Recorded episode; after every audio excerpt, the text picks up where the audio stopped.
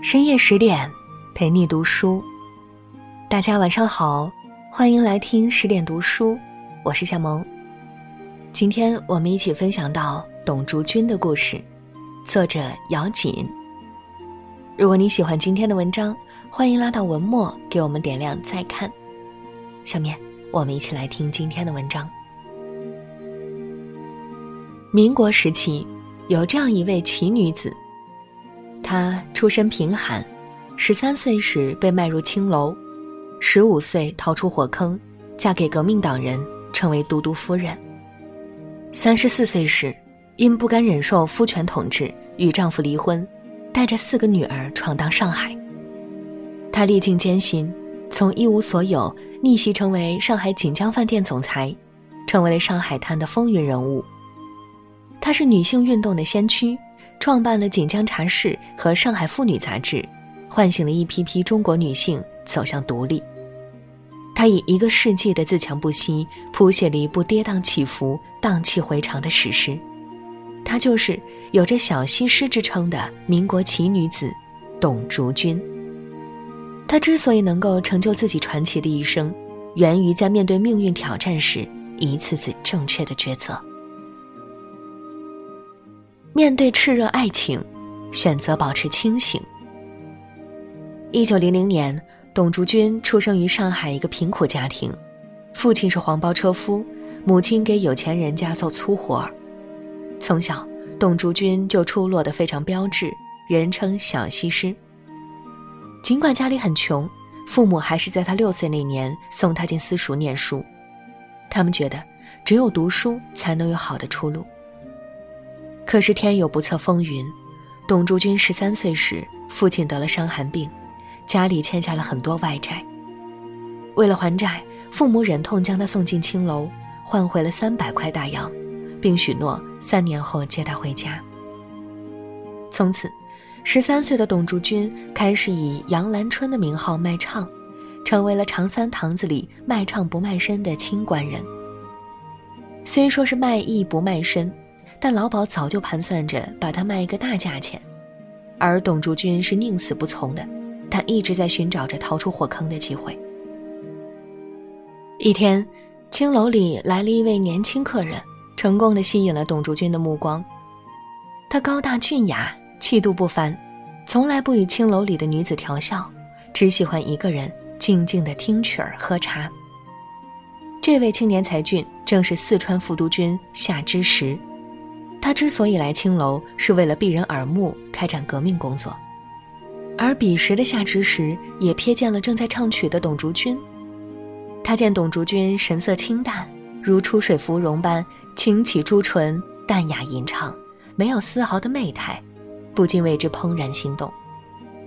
自古美人配英雄，随着了解的加深，他们渐生情愫，彼此相爱了。可是当夏之时提出先赎后娶时，董竹君却果断拒绝了。他对夏之时说：“要是花钱买，我就不和你结婚了。你只要答应我三个条件，我可以自己逃出来。第一，不做姨太太；第二，要去日本留学；第三，组成家庭后女主内，男主外。”面对如此聪慧独立的女子，又有哪个男人不会喜欢呢？夏之时自然是欣然应允。最终，董竹君设计把看守灌醉，脱下所有的绫罗绸缎和金银珠宝后，独自逃离了虎口，与夏之时会合，在上海日本松田洋行举行了简单的婚礼。就这样，董竹君从青楼卖唱女一举逆袭成为身份显赫的督军夫人，完成了人生的第一次漂亮转身。作家苏欣曾说。喜欢一个人，不一定非要投入他的怀抱，选择与之并肩而立，保持人格的独立和自尊，才能让彼此的关系一直明亮而温暖。女人越理性，活得越高级。在那个求包养成为时尚的年代，年仅十五岁的董竹君没有被炽热的爱情冲昏头脑，这份睿智和清醒，对于现代女性来说，依然有着很好的借鉴意义。面对变质婚姻，选择及时止损。婚后，董竹君随丈夫去了日本，那是董竹君生命里最美好的一段时光。夏之时兑现了自己的诺言，为他请了家庭老师。在这个新的国度里，董竹君像一只快乐的小鸟，自由的翱翔。他白天忙于上课做家务，晚上读书看报，不到四年时间就完成了高等师范学院的全部课程。一九一七年，夏之时父亲病危，董竹君随丈夫一起回四川老家尽孝。夏家是四川的名门望族，自然不能接受青楼女子作为儿媳。为了曾经的爱情，董竹君默默忍耐着。初次见面时。他就给夏家的每个人都送了一份礼物。他任劳任怨，处处以贤妻良母的标准要求自己。烧饭、绣花、缝纫，连做糕点、泡菜、腊肉这些细活也亲力亲为，把家里打理得井井有条。这让她赢得了夏家的认可，连一向挑剔的婆婆也对她刮目相看，为她与丈夫举行了隆重的婚礼。然而，就在董竹君憧憬着自己的幸福小日子时，夏之时被免去了军职。他不仅染上了抽大烟、赌博等恶习，还非常封建，对妻女非打即骂。一次，夏之时看到了女儿的钢琴老师写给董竹君的一封信，信中平淡无奇的叙旧，却被他当成了妻子不守妇道的证据。在夫妻俩为这事儿大吵时，夏之时竟然不由分说地拔出手枪，要杀死妻子。在夏之时眼中，他就是家里的独裁者。他常常对董竹君说：“我要你做什么，你就要做什么，不要不识抬举。”全然不顾董竹君为了这个家劳心劳力，尽力操持。董竹君是一个与时俱进的人，为了体现自身价值。他开办了富祥女子织袜厂和出租黄包车的公司。为了培养孩子们读书的兴趣，他还专门布置了一间用于上课的读书室。而夏之时却重男轻女，他不仅对四个女儿不管不顾，甚至还不准他们念书。几个女儿生病时，都是董竹君亲力亲为、悉心照料。而夏之时作为父亲，他不仅置身事外。还责怪董竹君为照顾女儿耽搁了家务，而更让董竹君寒心的是夏之时对待父母的态度。他骂岳父偷了他的鸦片，当岳母不慎丢了金簪子大哭时，他命人将岳母绑起来。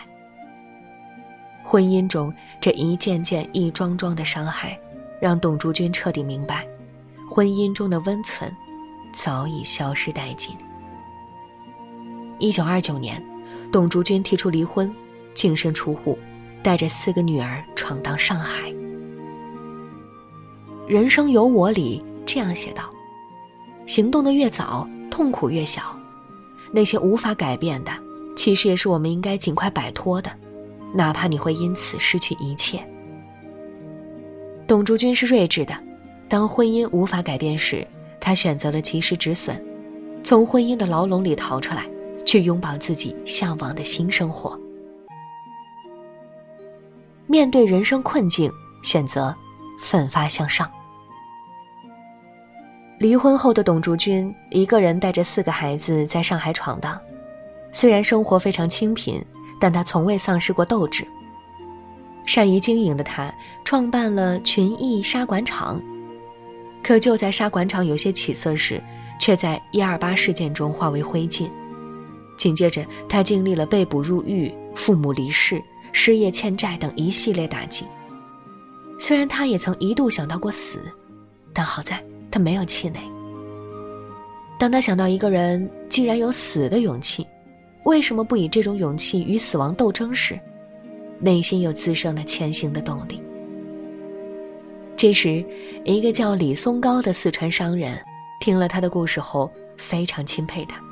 愿意无偿资助两千元帮他创业谋生。董竹君用这笔钱开了一家锦江川菜馆。从选址、装修到菜品，他倾注了自己全部的心力。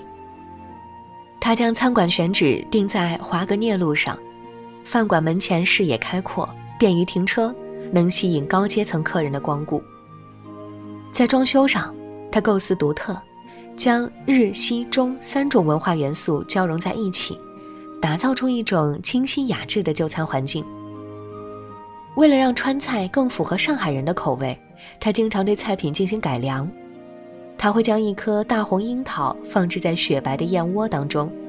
或者在香酥全鸭拼盘边的周围点缀绿色蔬菜，让菜品更加赏心悦目。因为善于经营，客人络绎不绝，不仅吸引了很多政界名流，连黄金荣、杜月笙这样的青帮大佬也慕名而来。在杜月笙的帮助下，董竹君扩充了门面，生意越来越火爆。董竹君不仅很有商业头脑。还是一个很有爱国情怀的人。抗日战争时期，他出资三十两黄金，开办了协森印刷厂，为地下党印刷革命宣传品。他创办的锦江饭店和锦江茶室，都是地下党的秘密联络点，帮助了很多热血志士。更难能可贵的是，上海解放后，董竹君将自己一手创办的锦江饭店交于国家。同时还交出了自己的花园住宅。周总理为此设宴款待他，称赞他身为督军夫人能抛下荣华，单枪匹马参加革命，真难得。然而就在一切都尘埃落定之时，命运的逆转，却再一次突如其来。十年动乱期间，六十七岁的董竹君含冤入狱，在狱中。他没有自怨自艾，而是以一种乐观向上的心态面对生活。他每天坚持刷两次马桶，跑圈锻炼身体，看书读报，闻着香皂的清香入眠。七十岁生日时还写诗鼓励自己。董竹君这一生历经风风雨雨，他之所以能跨越一次次的挑战，源于不管命运如何对待他。他始终活得像一株清高坚韧的竹子，选择向上生长。一个人的逆商决定了他触底反弹的高度。当你能在逆境中选择奋发向上，也就能实现自己人生的一次次超越。一九九七年，董竹君走完了自己不平凡的一生。纵观他这一生，虽然历经坎坷。但所幸的是，在人生的每个关键节点，他都做出了最正确的选择。面对炽热的爱情，他选择保持清醒，凭借一己之力逃出火坑，自尊自立，可见一斑。面对变质的婚姻，她选择及时止损，与腐朽专制的丈夫离婚，再度冲出牢笼。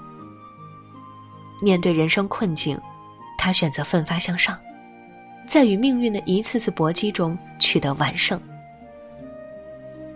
在我的一个世纪中，他写道：“我从不因为被曲解而改变初衷，不因冷落而怀疑信条，不因年迈而放慢脚步。”他的人生经历告诉我们：生活是否美好，全在于一颗心。只要你以积极乐观的心态面对生活。人生困境，也是独特的风景，而这，也让她活出了属于自己的最好状态。真正的女神，从来不只是拼颜值。愿我们都能像董竹君一样，以清醒之心看世界，用心做好人生的每次选择，活出属于自己的精彩人生。好啦，亲爱的朋友们。今天的文章就和你分享到这里，更多美文请继续关注十点读书，也欢迎把我们推荐给你的朋友和家人，一起在阅读里成为更好的自己。我是夏萌，感谢你的收听，我们下期再见。